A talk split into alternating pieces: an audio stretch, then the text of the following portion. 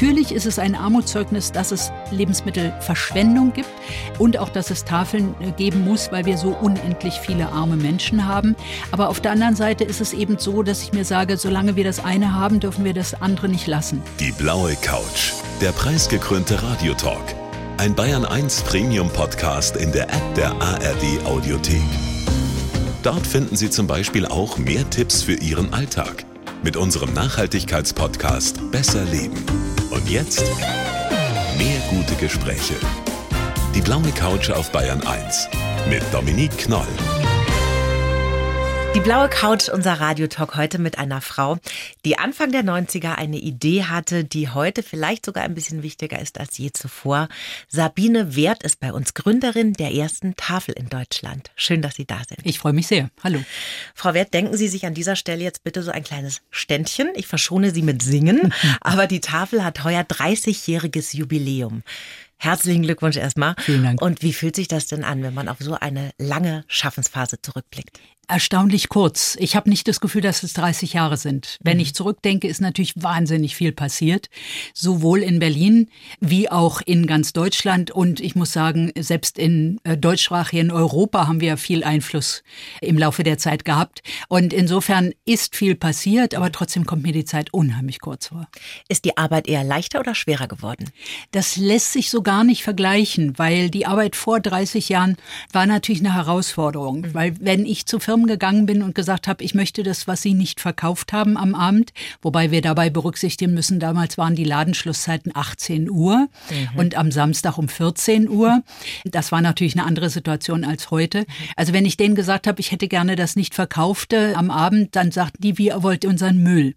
Mhm. Und ich sagte dann, ich will nicht Ihren Müll, ich will das nicht verkauft. Ja, aber das ist doch Müll. Das heißt, wir mussten erstmal uns aneinander gewöhnen und auch an den Gedanken gewöhnen, nämlich den Gedanken, dass das Unverkaufte für uns kein Müll ist. Ich aber kapieren musste, okay, für die Firmen ist es das natürlich. Mhm. Insofern ist es natürlich sehr viel einfacher geworden. Wir haben schon nach dem Zehnjährigen eine Marke platziert. Alle Welt weiß, was eine Tafel ist. Mhm. Ich habe gerade einen englischen Krimi gelesen. Da war die Übersetzung Übersetzung. Und wenn sie dann Langeweile hat, dann macht sie ehrenamtlich bei der Tafel mit. Mhm. Das stand im Original sicher so nicht. Ja. Da stand eher Foodbank. Insofern ist das einfach so. Ich habe vor kurzem einen Beitrag im Weltspiegel gesehen. Da ging es um Detroit und die Foodbank in Detroit. Da mhm. haben sie lange Schlangen gezeigt und die Anmoderation war bei der Tafel in Detroit. Also, also das ist einfach der Begriff für Lebensmittelverteilung in genau. Deutschland ist die Tafel. Und dadurch hat ja. sich natürlich viel verändert im ja. Laufe der Zeit. Am 17. April bekommen Sie ja das Bundesverdienstkreuz erster Klasse sogar mhm. verliehen. Bedeuten Ihnen denn solche Auszeichnungen was? Solche Auszeichnungen finde ich insofern schön, weil es natürlich eine Wertschätzung ist, mhm. weil mir klar ist, dass Menschen mitbekommen, was wir tun und mitbekommen auch durchaus, was Einzelne tun. Ich nehme das stellvertretend für alle Ehrenamtlichen in Empfang, freue mich auch über das Update vom mhm. Bundesverdienstkreuz am Bande, was ich vor 20 Jahren bekommen habe, jetzt hin zu erster Klasse. Das ist schon schön, aber ich nehme es wirklich stellvertretend für alle. Kommt danach noch eins? Gibt es da noch ein höheres? Es gibt noch äh, fünf weitere. Was? Also es gibt Ach. insgesakt acht Stufen beim Bundesverdienstkreuz. Ja, Frau Wert, da müssen Sie noch ein bisschen, ne? ich glaube, ab dem übernächsten wird es ein Staatsbegräbnis oh oder sowas. Aktuell werden ja in Deutschland jeden Monat mehr als zwei Millionen Menschen von der Tafel unterstützt. Das war allein im letzten Jahr ja ein massiver Zuwachs. Welche Menschen sind denn da dazugekommen? Das Schreckliche im Laufe des letzten Jahres sind nicht nur bei eigentlich allen Tafeln etwa 100 Prozent Steigerungen gewesen, mhm. sondern es sind eben natürlich ganz viele Flüchtlinge aus der Ukraine, das mhm. ist ganz klar. Es sind aber auch ganz viele, die im Rahmen von Corona entweder erwerbslos geworden sind und auch keinen, keinen anderen Job gefunden haben, denn machen wir uns nichts vor. Ganz viele, die ihre Arbeit verloren haben, haben neue Jobs gefunden, sind in andere Bereiche gegangen. Aber diejenigen, die 50 plus, 60 plus mhm. sind, die haben nicht so ohne weiteres einfach mal die Branche wechseln können oder einen neuen Job finden können. Da hatten es die Jüngeren ganz bestimmt ein bisschen leichter. Mhm. Das heißt, das sind diejenigen, die jetzt kommen, die sagen, Corona hat mir den Rest gegeben ausgeben. Ich habe im Laufe der drei Jahre meine Ersparnisse aufgebraucht mhm. und jetzt kann ich nicht mehr, jetzt muss ich zur Tafel gehen. Aber es sind auch ganz viele, die wir klassisch in der Mittelschicht angesiedelt haben, die in der unteren Mittelschicht ganz gut verdient haben, damit über die Runden gekommen sind, aber mehr eben auch nicht hatten. Mhm. Und die dann, weil sie vielleicht selbstständig waren, Insolvenz anmelden mussten mhm. und jetzt dazugehören oder wie gesagt ihren Job verloren hatten und in einer bestimmten Altersgruppe sind oder oder. Das heißt, es ist eine bunte Mischung an Zuwachs, aber der Zuwachs ist bundesweit. Mhm. Das heißt ja dann aber nicht, dass im selben Ausmaß auch die Lebensmittelspenden steigen. Werden Sie da dann aktiv oder sagen Sie einfach, okay, jetzt gibt es halt weniger für jeden Einzelnen? Sowohl als auch. Wir mhm. werden natürlich aktiv und versuchen dann wenigstens an haltbaren Lebensmitteln oder an Hygieneartikeln oder äh, gerade an Windeln zum Beispiel möglichst viel zu bekommen. Denn die Flüchtlinge aus der Ukraine kommen ja oftmals mit Kleinkindern. Das heißt, die brauchen dringend Windeln. Und Windeln sind relativ teuer, wenn ich wenig mhm. Geld habe. Ja. Insofern versuchen wir da einen gewissen Ausgleich zu schaffen. Aber was uns immer so richtig stolz gemacht hat, war, dass wir überproportional Obst und Gemüse gesammelt haben und das auch verteilen konnten. Das heißt, das waren erfahrungsgemäß schon immer die etwas teureren Artikel. Denn machen wir uns nichts vor, wenn ein Kilo Schweinenackensteak 2,99 kostet, aber auch schon zu äh, Vorinflationszeiten das Kilo Paprikaschoten 4,99 oder 5,99, dann greifen die Leute natürlich eher zum billigen Fleisch, mhm. weil sie das Gefühl haben, das macht meine Familie satter. Und damit fehlt aber das Gesunde am Essen. Und das haben wir immer verteilt. Und da waren wir sehr froh drüber. Aber genau an der Stelle sind die Spenden extrem eingebrochen. Mhm. Wir kriegen sehr viel weniger Obst und Gemüse als früher. Und das heißt, dass wir natürlich dann auch weniger verteilen können. Mhm. Die Tafeln werden ja sehr kreativ zum Teil. Ich habe das diese Woche erlebt. Da war ich in München bei einem sehr bekannten Discounter einkaufen. Und da waren also ganz nette junge Damen mit äh, so Tafelschürzen, die dann so Zettel verteilt haben, gesagt haben, also wenn Sie möchten, von diesen Lebensmitteln auf dieser Liste können Sie gerne was kaufen und uns dann spenden. Und mhm. die hatten an der Kisten stehen und das finde ich schon mal eine sehr coole Idee. Mhm. Und hat fast jeder was gekauft. Und wenn es nur ein Päckchen Reis oder Müsli ist oder so, also schon toll, was da für ein Engagement nach wie vor einfach äh, betrieben wird. Und das machen eben auch äh, ganz, ganz viele Tafeln. Mhm. Also wir machen das in Berlin auch. Mhm. Wir machen es aber sehr bewusst im Rahmen von eins mehr.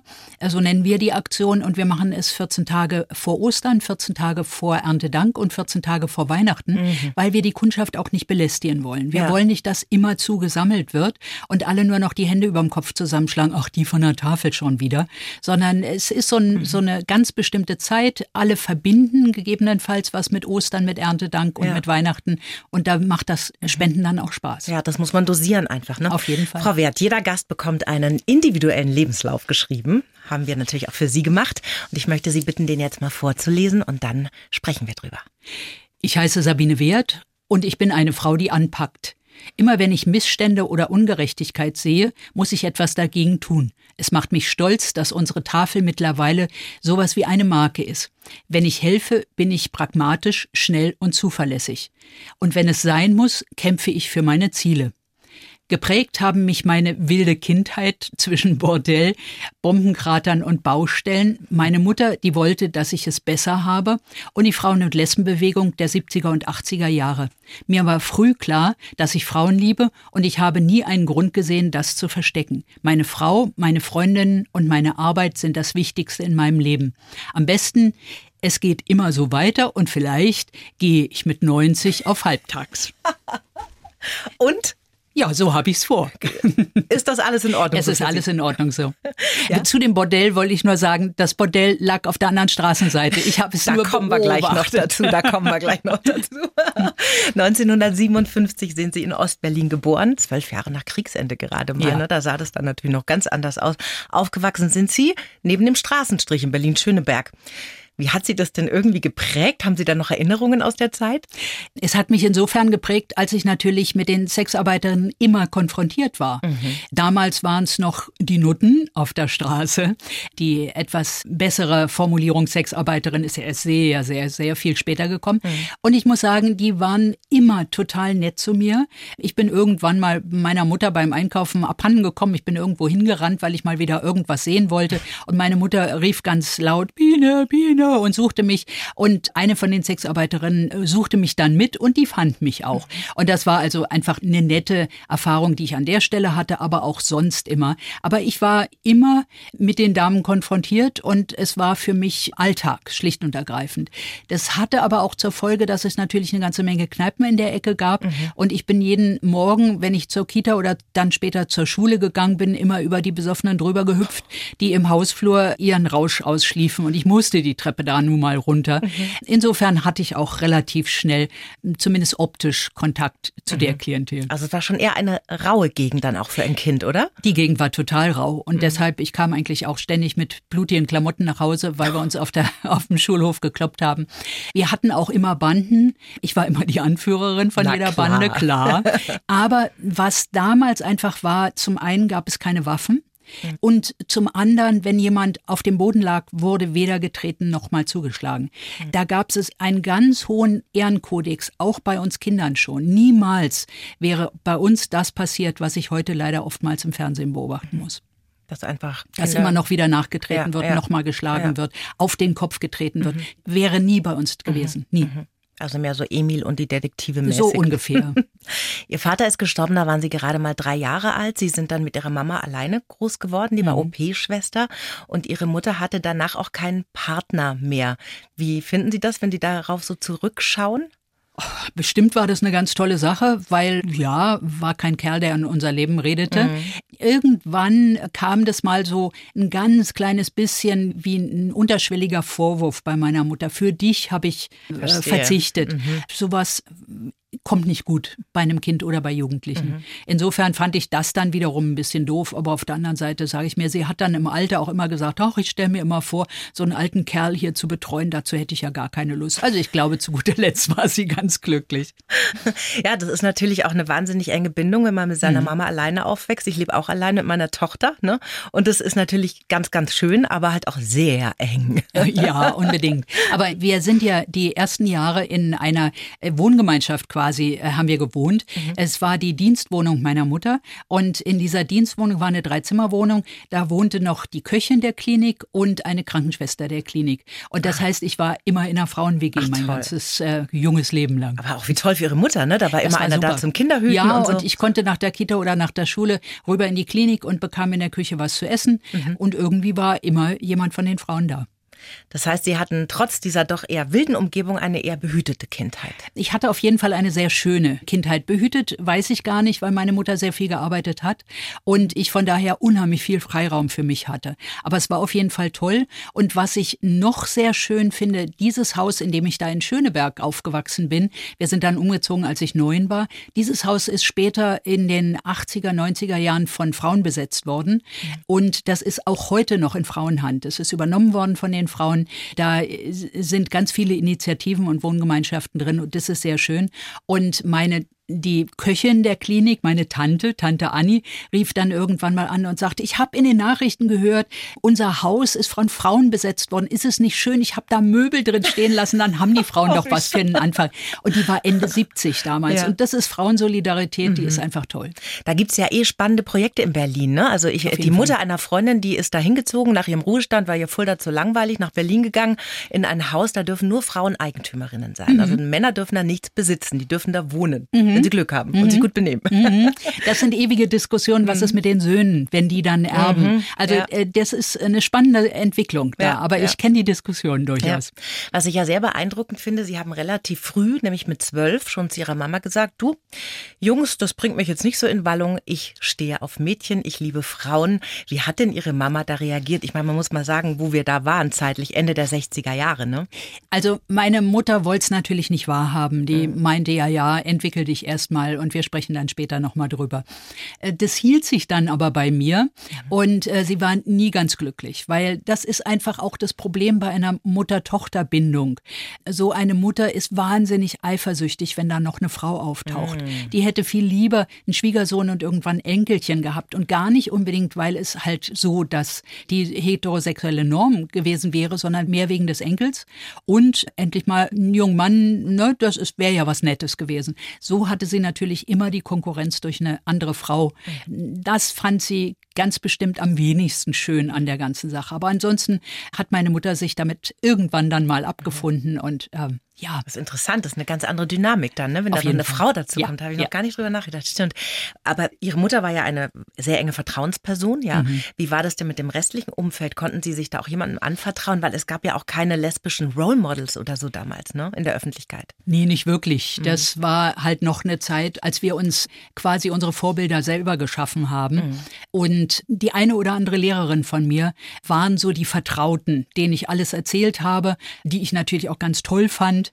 Und das war eigentlich so das Schöne. Und ich muss sagen, ich war mit 14 jüngste Schulsprecherin Berlins, mhm. habe damals mein erstes Radiointerview gegeben und habe durchgesetzt, dass wir eine Pinnwand kriegen, wo wir ein schwarzes Brett, wo wir die Nachrichten der Schule anbringen konnten. Mhm. Und da habe ich von vornherein alle Nachrichten aus der aufkeimenden neuen Frauenbewegung angepinnt. Mhm. Und ich selber habe einen Button getragen, da stand dann drauf, I'm not heterosexual. Das heißt, heißt, alle Lehrerinnen und Lehrer damals überlegen Ja, damals war ich 16 dann. Wahnsinn. Und äh, das wurde aber alles akzeptiert. Also okay. da hat niemand was gesagt und niemand mhm. negativ darauf reagiert. War ja auch in Berlin, ne? War Berlin, das müssen wir wahrscheinlich äh, ja, also dazu sagen. Vielleicht ja. anders als jetzt irgendwo im Bayerischen Wald zu der Zeit. Das ganz ja, bestimmt, ja, Sie sind jetzt seit 19 Jahren mit Ihrer Partnerin zusammen, Friederike Sittler, sind mhm. verheiratet. Wie haben Sie sich denn kennengelernt? ich habe mal wieder ein Interview gegeben mhm. in Kulturradio vom RBB, habe damals gesagt, wir unterstützen mit der Berliner Tafel, damals waren es 300 soziale Einrichtungen und ich würde immer neidvoll auf äh, Tafeln in kleineren Städten gucken, weil diese Tafeln alle Ausgabestellen für die Bevölkerung haben und mhm. notleidender Bevölkerung Lebensmittel zur Verfügung stellen können. Berlin ist aber von der Fläche her so riesig. Ich denke, wir bräuchten um die 100 Ausgabestellen, um die Stadt flächendeckend äh, mit Ausgabestellen aufzustellen. Und das können wir uns einfach als Ehrenamtsorganisation auch personell in keiner Weise leisten. Aber ich hätte schon mal überlegt, ob ich nicht die Kirchen ansprechen sollte. Mhm. Die Kirchen sind über die ganze Stadt verteilt, haben über überall entweder ihre Kirchen oder ihre Gemeindezentren. Und es müsste doch klappen, dass wir da Ausgabestellen machen können. Und dieses Interview hat Friederike Sittler, damals Leiterin der Redaktion Kirche und Religion beim RBB, gehört, mhm. rief mich in der Folge an, sagte, sie wäre redaktionell verantwortlich für den Beitrag gewesen, hätte ihn sich angehört und sie hätte den Kontakt zu den Kirchen, ob wir uns nicht mal treffen wollen. Ja, und so trafen wir uns und das war ganz lustig bei unserer ersten Begegnung. Wir haben uns hinterher erzählt, wir saßen beide da und dachten, tolle Frau, an die komme ich bestimmt nicht ran. Oh Gott. Ähm, da schleicht man erstmal so ein bisschen umeinander rum. Ja, ne? genau. Wir haben uns erstmal ein Vierteljahr brav gesiezt und haben die Aktion vorbereitet. Nach einem Vierteljahr haben wir uns dann mal quasi beieinander geoutet mhm. und waren dann ganz schnell zusammen und haben ein Jahr später uns verpartnert. Mhm. Und ganz wichtig war uns auch die kirchliche Trauung. Wir sind von einer Freundin von uns, die ähm, evangelische Pastorin ist, gesegnet worden in der Kirche. Und das war uns beiden sehr wichtig, weil wir sind beide durchaus gläubige Frauen. Und wir haben dann, nachdem Ehe für alle durch war, nach 15 Jahren unsere Verpartnerung in eine Ehe umgewandelt. Und das Schöne war, was ich da bei der Gelegenheit mitgekriegt habe, damit waren die 15 Jahre Verpartnerung zur Ehe erklärt worden. Das heißt, wir waren also plötzlich schon 15 äh, Jahre verheiratet. Und äh, das fand ich sehr spannend, mhm. dass eben die Ehe für alle alle die Verpartnerung toppt und damit das Ganze dann auch von den Zahlen her umgewandelt wird. Also das war sehr schön. Ja, das, das ist toll. Und wir haben also in, in, diesem, in dieser Zeit haben wir Leib und Seele, die Aktion der Berliner Tafel, der Kirchen und des RBB gegründet. Heute haben wir 47 Ausgabestellen aktuell. Wir haben zwei in der Pipeline. Außerdem wegen der derzeitigen Notsituation und der vielen, vielen Menschen, die Lebensmittel haben möchten, haben wir noch acht Pop-ups. Das sind Ausgaben Ausgabestellen, die sonst nicht bei der Aktion dabei sind, aber jetzt vorübergehend helfen. Für die machen wir fertige mhm. Tüten und die werden dann verteilt. Ja, und so war das mit meiner Frau. Also in der Liebe läuft es sehr rund bei Ihnen, ich ja. sehe schon. Passiert Ihnen das eigentlich noch, dass Menschen irritiert reagieren, wenn Sie von meine Frau sprechen? Es passiert manchmal, dass kurz gestutzt wird, wenn mhm. ich sage meine Frau. Ich habe das aber eigentlich schon immer gesagt. Also auch als ich noch mit Frauen einfach enger befreundet ja. war, habe ich äh, meine Frau gesagt, mhm. weil ich immer zum Ausdruck bringen wollte, hallo, das ist was anderes als meine Freundin. Das ist eine Liebesbeziehung und keine genau. freundschaftliche genau. Beziehung. Genau. Ne? Aber die Irritation nimmt durchaus ab. Aber auch da kommt es darauf an, wo ich sage. In mhm. Berlin gibt es die Irritation natürlich sehr viel seltener. Kriegen wir auch noch in Bayern hin. da bin ich sicher sicher. Hatten Sie denn eigentlich schon als Kind dieses Bedürfnis, ähm, sich zu engagieren und nicht wegzuschauen und dass Sie Missstände so bewegt und aufgeregt haben? Ich glaube schon, dass ich von vornherein da so ein gewisses Auge drauf hatte. Also ich glaube nicht, dass ich mich mit 14 oder mit 13 damals noch zur Wahl als Schulsprecherin gestellt hätte, mhm. wenn ich nicht irgendwas hätte bewegen wollen. Weil nur um äh, auf einer Bühne am Mikrofon zu stehen, das hat mir schon immer Spaß gemacht. Also ich habe auch schon mit 13 äh, oder 13,5 während des Wahlkampfs vor der Schulsprecherin-Wahl wahnsinnig gerne vor 700 Leuten gestanden und habe da da geredet. Also das hat mich noch nie gestört. Aber ich habe es sicher auch gemacht, weil ich einfach was bewegen wollte, mhm. weil ich den, diese Kluft zwischen Lehrerinnen und Lehrern und der Schülerschaft auf der anderen Seite da sicher auch ein bisschen die Kluft kleiner machen wollte. Ich meine, das ist ja perfekt, wenn man was bewegen möchte und gleichzeitig Lust auf Öffentlichkeit hat ja. und kein Problem vor Menschen zu reden. Das trifft sich dann ja ganz gut. Ne? Das auf jeden Fall. Ich sage das auch immer allen Tafeln oder anderen Initiativen. Ihr braucht eine Rampensau, ja. die sich nicht zu schade ist, vor jede Kamera zu stellen stellen, hinter jedes Mikrofon zu klemmen und immer ein Interview zu geben. Nur dann wird eine Aktion Erfolg mhm. haben. Was wollten Sie denn als Kind werden? ich wollte mit fünf wollte ich Klofrau werden. Oh. ja. Mein Argument war, das ist doch toll, ich sitze den ganzen Tag rum und die Leute werfen mir 50 Pfennig in die Schüssel. Das fand ich toll. Heute kann ich mir nicht mehr vorstellen, rumzusitzen. Mhm. Das gegen die 50 Pfennig in der Schüssel hätte ich gar nichts. Aber, und das Lustige ist, wo immer ich bin. Ich wechsle die Klorollen auf dem Klo, sorge dafür, dass es nicht ganz so nass ums Waschbecken rum ist. Also ich mache heute noch auch auf wildfremden Klos immer ein bisschen Ordnung. Ist Ihr Ding irgendwie. Ist irgendwie mein Ding, ja. Sie haben Abitur gemacht, dann haben Sie in Berlin Sozialarbeit studiert und vor der Tafel, da haben Sie 1987, da waren Sie 30, ne, mhm. das erste private Familienpflegeunternehmen gegründet. Was macht denn dieses Unternehmen? Meine Mitarbeiterinnen gehen in Familien, in denen die Mutter krank ist, risikoschwanger ist oder gerade entbunden hat. Mhm. In den letzten Jahren auch durchaus in Familien, wo der Vater in Elternzeit ist und die Kids gerade nicht versorgen kann. Und die Mitarbeiterinnen machen dann den Haushalt und versorgen die Kinder.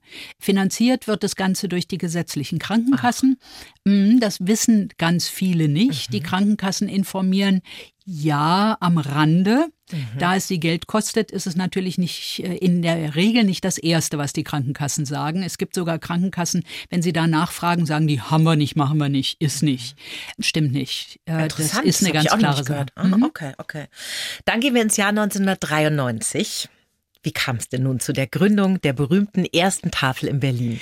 Die Gründung der ersten Tafel war gar nicht meine Idee, sondern wir hatten einen Vortrag der damaligen Sozialsenatorin Stamer zum Thema Obdachlosigkeit gehört. Mhm. Und die erzählte uns, wie die Situation der Obdachlosen in Berlin ist. Und das war eine Zeit, als die Obdachlosen aus den Innenstädten in größeren Städten vertrieben wurden, weil für die Touristen mhm. äh, es hübsch aussehen es sollte. War brutal vertrieben Es war wurde, richtig ne? brutal. Die haben oftmals mit Knüppelgewalt die Leute zusammengetrieben. Und wir haben dann dann in der Folge dieses Vortrags überlegt, was wir machen können. Und dann kam eben Ursel mit der Idee, mit diesem Artikel im City Harvest New York. Da stand drin, dass die Ehrenamtlichen in New York abends nach Empfängen äh, die Buffets abräumen und das den Obdachlosen auf die Straße bringen. Mhm. Und da haben wir überlegt, na, das ist ja eine gute Idee, das könnten wir ja auch machen. Und haben dann überlegt, wie können wir die ganze Aktion nennen. Dann haben wir erst natürlich, das ist der erste Gedanke, Tischlein deck dich überlegt. Ähm, und dann habe ich gesagt, das können wir auf keinen Fall machen, weil ähm, ich habe schon immer eine Schwäche für Märchen gehabt. Insofern konnte ich mich erinnern, in Tischlein deck dich kommt die Stelle Knüppel aus dem Sack. Oh ja. Und ich dachte, diese Assoziation, obdachlose Polizei, Knüppelgewalt. Das geht gar nicht. Mhm. Also Tischlein deck dich können wir es nicht nennen. Dann haben wir gesagt, okay, Berliner muss es irgendwie heißen, damit die Assoziation mit Berlin klar ist. Und dann kamen wir drauf, Tafel ist doch was Schönes, weil wir wollen denen eine Tafel decken, die es sich sonst nicht leisten können. Und so entstand Berliner Tafel. Mhm. Relativ kurze Zeit nach uns habe ich gehört, dass in München sich mhm. eine Initiative ja. gegründet hatte. Und die habe ich dann angerufen und habe gesagt, nennen Sie sich auch Tafel, damit wir einen Namen haben und darauf zurückgreifen können. Und dann sagten, ja, wir haben schon angemeldet als Tischlein deck dich, aber wir gucken mal, ob wir es noch ändern können. Mhm. Und deshalb heißt die Münchner Tafel Münchner Tafel Tischlein deck dich. Das kommt aus dieser Ach. Vorgeschichtenzeit. Und so hat sich das dann auf ganz Deutschland ausgebreitet und da wurde sich dann vernetzt und gesagt, bitte alle Tafel als Namen hernehmen nehmen mhm. und dann, ah, mhm. okay, verstehe. Die nächste war Neumünster, danach kam Göttingen und dann die Hamburger Tafel. Und Hamburg war damals die Medienstadt. Und ich hatte Amidose, von, die dann die Hamburger Tafel gründete, gesagt, mach Medienrummel. Du musst die Medien auf deine Seite ziehen, dann habt ihr Erfolg. Und das hat sie wirklich richtig, Wer war das? richtig. Annemarie Dose. Annemarie Dose. Äh, war mhm. damals 66, mhm. als sie gegründet hatte und war eine Dame der gehobenen Gesellschaft in Hamburg. Deshalb mhm. war natürlich die Presse auch wahnsinnig Hatte interessiert Strahlkraft an ihr. Aber ne? sowas Ältere von 66 Lady und, so. und mhm. genau. Verstehe. Also deshalb war meine 36 ganz uninteressant. es gibt ja mittlerweile rund 1000 Tafeln in Deutschland mit mehr als 2000 Ausgabestellen. Einerseits ist das ja eine tolle Erfolgsgeschichte, auf der anderen Seite auch ein Armutszeugnis für Deutschland, wenn wir mal ehrlich sind. Ne? Ja, das ist es natürlich. Aber ich muss ganz ehrlich sagen, genau dieses Argument höre ich jetzt seit 30 Jahren. Mhm. Wir haben, als wir vor 30 Jahren angefangen haben, hatten wir noch eine Kohl-Regierung, Helmut Kohl. Die Kohl-Regierung sagte, es gäbe keine Armut in Deutschland, weil alles wäre über unser Sozialsystem geregelt. Die Leute würden Arbeitslosengeld bekommen, hätten eine Krankenversicherung und die Sozialversicherung würde einspringen. Von daher gäbe es keine Armut. Heute sind wir so weit, dass niemand im politischen Bereich noch sagen würde, dass es keine Armut gibt. Insofern mhm. haben wir auf jeden Fall was erreicht. Mhm. Natürlich ist es ein Armutszeugnis, dass es Lebensmittelverschwendung gibt. Das ist das eine Armutszeugnis. Und auch, dass es Tafeln äh, geben muss, weil wir so unendlich viele arme Menschen haben. Aber auf der anderen Seite ist es eben so, dass ich mir sage, solange wir das eine haben, dürfen wir das andere nicht lassen. Mhm. Und wir müssen bei unserer Tafelarbeit einfach immer wieder die Politik darauf aufmerksam machen, wo sie die Fehler machen und was sie endlich ändern müssen. Mhm. Und das ist auch ein Grund, warum die Berliner Tafel keine staatliche Unterstützung will, weil wir unabhängig bleiben wollen. Mhm. Und ich möchte die Freiheit haben, die Politik immer wieder auf ihre Versäumnisse aufmerksam zu machen. Wenn wir von der Politik das Geld bekommen, haben wir die ja. Möglichkeit nicht mehr so zu kritisieren wie ja. jetzt. Dann spielen wir doch jetzt mal Weihnachten, Frau Wert. Ja, mhm. wenn Sie jetzt Ihren großen Wunschzettel an die deutsche Sozialpolitik schreiben dürften, welche drei Forderungen würden da draufstehen? Die erste Forderung wäre auf jeden Fall etwas gegen Lebensmittelverschwendung zu machen. Die zweite Forderung wäre, das Bürgergeld so aufzustocken, dass die Leute wirklich ein auskömmliches Einkommen damit haben und wirklich das, diese 50 Euro Erhöhung jetzt beim Bürgergeld im Verhältnis zu Hartz IV mhm. sind für meine Begriffe ein direkter Schlag ins Gesicht aller Bedürftigen. Das geht geht einfach so nicht. Das wäre also Wunsch Nummer zwei. Und ich weiß gar nicht, ob ich noch einen hätte, weil wenn das erfüllt ist, dann haben wir doch schon eine ganze Menge erreicht. Mhm. Und wir müssen natürlich die Lebensmittelverschwendung auch immer im Verhältnis zur Klimakatastrophe sehen. Und wir können nicht sagen, nur die Lebensmittel sind das Wichtige und das Klima, ach, das ist so eine Randerscheinung. Mhm. Nein, das hängt direkt miteinander zusammen. Mhm. Wir müssen auch dafür sorgen, dass diese Billigfleischmacke aufhört bei den Deutschen. Das mhm. ist einfach furchtbar. Mhm. Ich hätte vielleicht noch eine Idee. Man sollte vielleicht bessere Betreuungsmöglichkeiten für Kinder schaffen, damit man nicht immer in den großen Städten wirklich Schweißausbrüche kriegt, wenn das Kind irgendwie ein Jahr ist. Man denkt, langsam bräuchte ich eine Krippe, aber man keinen Platz, weil viele alleinerziehende Frauen vor allem, die haben einen Job, aber können natürlich nicht viel arbeiten und denen geht hinten raus im Monat die Kohle aus und dann stehen die auch bei Ihnen, oder? Ja, dann stehen die bei der Tafel und ich merke es natürlich auch bei meiner Firma, weil ich stelle nur Frauen ein und ganz viele davon sind alleinerziehend mhm. und da merke ich es halt auch. Sie können nur in der Zeit arbeiten, wo das Kind irgendwie, wie auch immer, versorgt mhm. ist.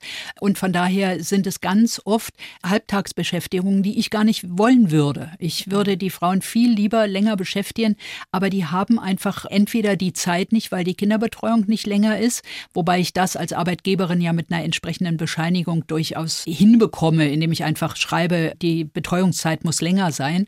Aber das ist oftmals, wenn die Frauen mehrere Kinder haben, ja auch so eine Staffelgeschichte. Mhm. Die sind ja nicht alle in einer Kita, sondern die einen sind in der Kita und die anderen sind in der Schule und die mhm. Dritten haben wieder noch was anderes. Also das ist problematisch auf jeden Fall. Sind denn die Kriterien, die man erfüllen muss, um unterstützt zu werden von den Tafeln in ganz Deutschland gleich? Die sind nicht mal in Berlin gleich, oh. äh, weil es gibt einfach Bezirke. Wir hatten mal die Grenze bei 900 Euro äh, angesetzt. Nur Menschen, die weniger als 900 Euro im Monat zur Verfügung haben, bekommen da Lebensmittel. Da hat der Bezirk Marzahn gesagt, dann haben wir ganz Marzahn hier vor der Tür zu stehen. Wir mhm. müssen absenken auf 800, ansonsten äh, sind das zu viele. Das heißt, da werden durchaus von Bezirk zu Bezirk Unterschiede gemacht.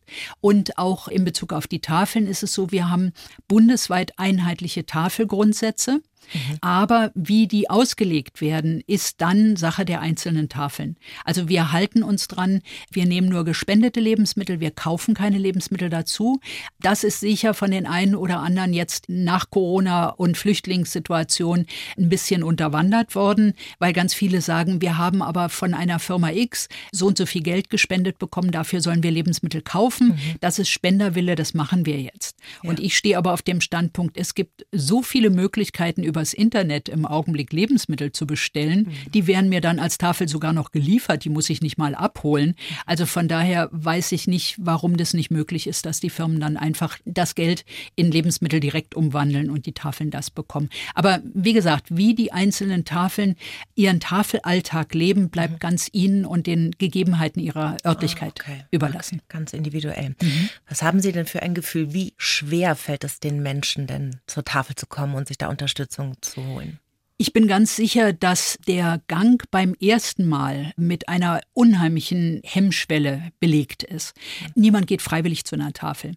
Es gibt ja dieses Buch von dem Tafelkritiker Stefan Selke, mhm. Schamland, wo er sagt, es sei unheimlich beschämend für die Menschen, dass sie zur Tafel gehen. Mhm. Nein, niemand muss zur Tafel gehen. Das ist jetzt erstmal schon der erste Punkt.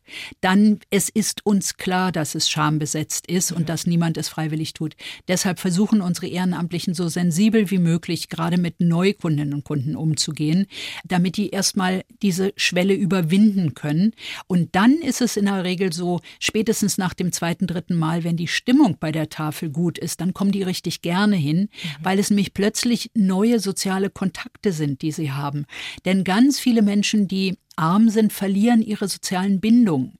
Zum Teil sogar innerhalb der Familie, aber vor allem zum Freundeskreis, weil wenn sie nicht lauter andere Arme in der Freundschaft haben oder im Freundeskreis haben, ähm, dann versuchen sie das so lange wie möglich zu vertuschen und ziehen sich eher zurück. Da sind sie aber bei einer Tafel plötzlich in einem Kreis von Menschen, denen es allen gleich geht und die können sich entsprechend austauschen, können auch mal einfach meckern. Und wie furchtbar die Politik ist und wie furchtbar ihnen mitgespielt wird und wie schrecklich das Leben ist. Mhm. Und endlich sind sie sich einig. Das ist eine gewisse Gefahr, aber es hat natürlich auch eine große soziale Komponente. Also insofern, mhm. ja, es ist bestimmt eine Überwindung mhm. und es ist sicher nicht schön, zu einer Tafel zu gehen, aber je liebevoller die die Tafel mit den Leuten umgeht, desto schöner ist es ja. zu guter Letzt. Vor allem ja auch für alte Menschen, weil leider müssen ja auch sehr viele alte Menschen kommen ja. und sich da Unterstützung holen. Jeden Freitag fahre ich an so einer Ausgabestelle vorbei, wo ich die Menschen da stehen sehe. Viele alte Menschen, die sich dann aber teilweise einen Campingstuhl mitbringen und sich da hinsetzen und ratschen. Also natürlich alles irgendwie Mist, ja, muss man einfach mal sagen. Ja, aber ja. in diesem Mist ist es ein Zusammenkommen, wo man sich dann vielleicht doch auch ein bisschen Halt gibt gegenseitig, ne? Ja. Was, was ich immer schade finde, sind eben die langen Schlangen auf der Straße, mhm. die zu sehen sind. Ja. Äh, da mag ich es viel lieber, wenn die Ausgabestellen oder Tafeln so organisiert sind, dass es ein bisschen abgeschottet ist, dass die mhm. Leute nicht wie im Zoo für alle zu sehen sind. Das ist aber von den Örtlichkeiten her eben nicht immer machbar. Mhm. Und von daher ist es dann eben so. Aber das ist natürlich natürlich nicht wahnsinnig schön. München braucht auch den Platz für Luxuswohnungen, das muss man verstehen. Das ist in Berlin ganz genauso, natürlich. Ja, ist mittlerweile auch anders, da haben Sie recht, ja. Die Corona-Zeit hat die Tafeln ja in ganz Deutschland vor ganz schöne Herausforderungen gestellt. Ne? Da waren die ehrenamtlichen Helferinnen und Helfer sind oft 60 plus gewesen, also waren Risikogruppe, konnten nicht mehr kommen. Mhm. Wie haben Sie das denn gelöst? Das war natürlich der Super-GAU. Wir haben in Berlin damals 45 Ausgabestellen gehabt, also in den letzten drei Jahren haben wir noch zwei dazu bekommen. Und davon hat der größte Teil zugemacht. Und wir haben uns aber überlegt, als Berliner Tafel haben wir einfach die Lebensmittel, denn das war ja die Zeit des Lockdowns. Mhm. Das heißt, wir haben aus ganz vielen Restaurants die übrig gebliebenen Lebensmittel aus deren Kältekammern äh, bekommen. Wir haben aus den Hotels die Lebensmittel mhm. bekommen und, und, und. Also wir hatten plötzlich wahnsinnig viele Lebensmittel. Wir haben, ich weiß nicht, wie viele Paletten Lindschokolade vom KDW bekommen, weil halt das KDW zumachen musste und ja. die ihre Osterprodukte nicht verkaufen konnten. Also wir hatten Lebensmittel ohne Ende mhm. und haben uns gesagt, das geht nicht, dass die Leute jetzt plötzlich gar nichts mehr haben und noch dazu vor Ostern. Und dann haben wir angefangen, Lebensmitteltüten zu packen. Normalerweise ist es ja so, in den Ausgabestellen ist alles wie in einem Supermarkt aufgereiht und die Leute können sich das aussuchen, was sie haben mhm. möchten. Aber wir haben gesagt, okay, das müssen wir jetzt einfach mal anders machen. Wir packen die Tüten und die müssen leider nehmen, was sie bekommen in der Hoffnung, dass sie es mögen, dass sie es vertragen, dass alles in Ordnung ist. Und wir haben dann Jutebeutel ähm, mit acht bis neun Kilo Lebensmitteln und haltbaren Produkten und äh, Hygieneartikeln und ähnlichem gepackt. Und dann haben wir Hotlines eingerichtet in den Gemeinden, in denen sonst die Ausgabe stattfand. Und dann konnte sich die Bevölkerung dort telefonisch melden und einen Bedarf anmelden. Mhm. Und dann haben wir diese gepackten Beutel den Leuten an die Wohnungstür gebracht. Und wir haben innerhalb von sieben oder acht Monaten 175.000 Lebensmittelbeutel in ganz Berlin verteilt. Und das zum Teil mit Lastenrädern, weil wir hatten Unterstützung von den Rebel Riders. Die Rebel Rider sind die Fahrradtruppe der Extinction Rebellion. Mhm. Ähm, und die sind mit ihren Lastenrädern gefahren. Und das war natürlich ökologisch noch mal toller, dass wir nicht immerzu mit unseren Sprintern, die alle Dieselfahrzeuge sind, in der Gegend rumgeguckt sind. Klimaschutzaktivisten, ne? Ja, mhm. ja, genau. Sondern dass wir das auch noch so gemacht haben. Und das war natürlich toll. Und eine schöne Geschichte, die ich da gehört habe, war, ein Vater rief an und bedankte sich tausendmal für die Beutel. Sie waren zwei Erwachsene und drei Kinder, hatten also fünf Beutel gekriegt. Und in jedem dieser Beutel war ein großes Glas Nutella. Oh. Und sie hätten auf die Art und Weise Nutella bis zum Jahresende und sie sind so glücklich. Und das sind genau die Augenblicke, oh ja. wo ich immer wieder merke, dafür lohnt sich die ganze Arbeit, die wir mhm. machen. Für solche Reaktionen. Das ist einfach zu schön. Ja. Was kann man denn jetzt tun, wenn man zu den glücklichen Menschen gehört, die sich nicht von der Tafel unterstützen lassen müssen? Geld spenden, hingehen, verteilen helfen. Was kann man da tun am besten? Alles geht. Es kommt immer auf die Tafel an, in ihrer jeweiligen Region. Da müssen sich alle einfach mal erkundigen, braucht meine Tafel eher Geld, braucht meine Tafel eher Unterstützung. Mhm. Ich weiß, dass alle Tafeln immer Fahrerinnen und Fahrer für ihre Transporter brauchen. Mhm. Daran äh, krankt es in den meisten Fällen. Kann man die mit einem normalen Führerschein fahren? Die äh, lassen sich mit einem normalen Führerschein fahren, mhm. aber wir haben das in der Corona-Zeit gemerkt. Wir hatten, als Corona ausbrach und der erste Lockdown war, hatten wir 1000 1500 Meldungen von Leuten, die uns ehrenamtlich unterstützen wollten. Also richtig klasse. Ja. Da hatten wir aber, weil wir wahnsinnig viel zu tun hatten, keine Zeit mit denen Probefahrten zu machen, was mhm. normalerweise immer der Fall ist. Und die haben alle gesagt, ja, ja, kann ich fahren, kann ich fahren. Und wir haben innerhalb von einer Woche fünf Unfälle gehabt Ach, mit den Sprintern. Ja. Also das war richtig doof, weil nicht alle, die glauben, Sprinter fahren zu können, können es auch wirklich. Mhm. Also insofern, das sollte schon möglich sein, so ein Ding wirklich auch durch den Stadtverkehr zu fahren. Mhm. Über Land ist es ja kein Problem, aber ja. in der Stadt eben das Ganze ja. auch zu können. Aber wie gesagt, es ist immer eine Frage, welche Tafel braucht was. Aber es ist immer schön, einfach mal bei der örtlichen Tafel vorbeizugehen, sich das anzugucken, auch die Stimmung auf sich wirken zu lassen. Mhm. Und wenn die Stimmung für einen selber passt, dann die Verantwortlichen anzusprechen und zu sagen, habe ich beobachtet, gefällt mir gut, würde ich gerne helfen, können Sie mich brauchen. Mhm. Und dann einfach mal gucken, was weiter passiert. Okay. Frau Wert, in Ihren Lebenslauf haben wir geschrieben, am besten es geht immer so weiter und vielleicht gehe ich mit 90 Mal auf Halbtags. Wann und wo nehmen Sie sich dann auch mal eine Auszeit? Ich versuche mir immer zwischendurch eine Auszeit zu nehmen und ich mache es so, dass ich versuche einmal im Jahr ins Kloster Helfter nach Sachsen-Anhalt zu mhm. fahren. Das ist ein wundervolles, wiederaufgebautes Kloster von Zisterzienserinnen und da mache ich entweder einen Kurs mit, also mein erster Kurs, den ich da mitgemacht hatte, war Ora et Labora und da habe ich drei... Schon wieder arbeiten, ja, Frau ja, Wert. Ja, das ist Gartenarbeit. Das Nimmt ja kein Ende bei Ihnen. Gartenarbeit entspannt doch ganz ja. unheimlich. Und da habe ich drei drei wundervolle alte Damen kennengelernt. Wir haben heute noch Kontakt und haben uns am Anfang dann einmal im Jahr im Kloster immer wieder getroffen. Jetzt haben wir einfach noch Telefonkontakt, weil die Damen sind, die eine ist jetzt 94, die andere ist 80 und die andere kurz drunter. Also von daher hm, wird es jetzt langsam schwieriger, aber es ist wundervoll und das Kloster gibt mir einfach unheimlich viel Ruhe. Die Schwestern sind ganz äh, toll und das ist einfach eine schöne Möglichkeit. Ich bin jetzt angemeldet für den Juni, da ist mhm. ein Bogenschießwochenende und da werde ich Bogenschießen. Das mache ich auch sonst im Verein, aber da ist es intuitives Bogenschießen, was nochmal eine andere Qualität hat als das ähm, normale Wettkampfbogenschießen. Mhm. Wir haben ja vorhin schon Ihren Wunschzettel an die Sozialpolitik geschrieben. Was steht denn auf Ihrem persönlichen Wunschzettel für Ihre Zukunft drauf? Boah, mein persönlicher Wunschzettel beinhaltet eigentlich nur, dass ich möglichst fit bleibe. Mhm. Ich habe seit vielen, vielen, vielen Jahren eine MS mhm. und äh, ich denke, ich habe die so gut im Griff, weil ich einfach sehr aktiv bin und weil ich auf die Art und Weise nicht immer zu über die Krankheit nachdenke. Aber ich hoffe halt auch, dass es so bleibt und das hoffe ich auch im Interesse meiner Frau, weil nichts ist schrecklicher als Angehörige von Kranken zu sein. Mhm. Und da äh, tut sie mir immer wieder leid, wenn es mir zwischendurch mal schlechter geht, weil alle sich immer zu nach meinem Wohlergehen erkundigen, sich aber niemand fragt, wie mag es denn der Frau dazu gehen. Mhm. Und insofern ist das auch so ein Anliegen von mir, immer wieder darauf hinzuweisen, pflegende Angehörige, denen geht es im Zweifelsfall richtig dreckig. Mhm. Das heißt, Sie haben da ab und zu mal Schübe, wo es Ihnen da nicht gut geht. Ich habe zum Glück keine Schübe, sondern ich habe diese progredient verlaufende, mhm. das heißt, die wird immer ein bisschen schlechter, mhm. aber ich habe eine chronische Trigeminusneuralgie und die ist zwischendurch da. Das ist also wie wenn Sie auf sämtlichen Zähnen ähm, eines Kieferbereichs gleichzeitig Wurzelschmerzen haben. Oh. Da hilft einem nur noch immerzu mit dem Kopf gegen die Wand schlagen mhm. und äh, warten drauf, dass es in der Ohnmacht endet, um diese Schmerzen nicht mehr zu spüren. Also das ist ganz furchtbar mhm. und das ist aber auch fürs Gegenüber ganz furchtbar, mhm. weil das ist kaum auszuhalten für beide Seiten. Und trotzdem versprühen sie eine unglaubliche Energie. Haben, es gibt so Menschen, die haben so eine Ausstrahlung wie so ein Baum und so sind sie irgendwie. Sie kommen so rein, denken so, ja, die Frau, die ruckt was. Also ich finde das wirklich sehr beeindruckend. Was würden Sie im 20-jährigen Ich denn aus heutiger Sicht gerne sagen?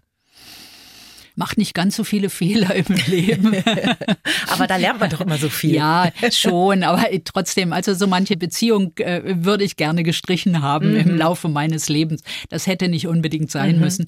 Aber so grundsätzlich bin ich eigentlich, pff, ja, ich wollte lustigerweise immer 30 werden. Alle meine Freundinnen waren so um die 30. Also auch die Lehrerinnen waren alle ähm, so um die 30 oder kurz drüber. Und von daher war das immer mein erklärtes Ziel. 30 muss toll sein. Und es war insofern auch auch kein Zufall, als ich mich mit 30 selbstständig gemacht habe. Mhm. Auch das ist einfach, ja, doch, alles gut. Nein, mach so weiter. Wird also schon. ein paar Liebesbeziehungen kann man ausixen sozusagen, aber sonst war alles aber gut. Aber wem geht das nicht so? Genau, ich glaube, da können jetzt alle nicken, die jetzt gerade zuhören. Sabine Wert, die Gründerin der ersten Tafel in Berlin, war heute unser Gast. Vielen Dank, dass Sie da waren. Ich danke Ihnen. Die Bayern 1 Premium Podcasts. Zu jeder Zeit, an jedem Ort in der App der ARD Audiothek und auf bayern1.de.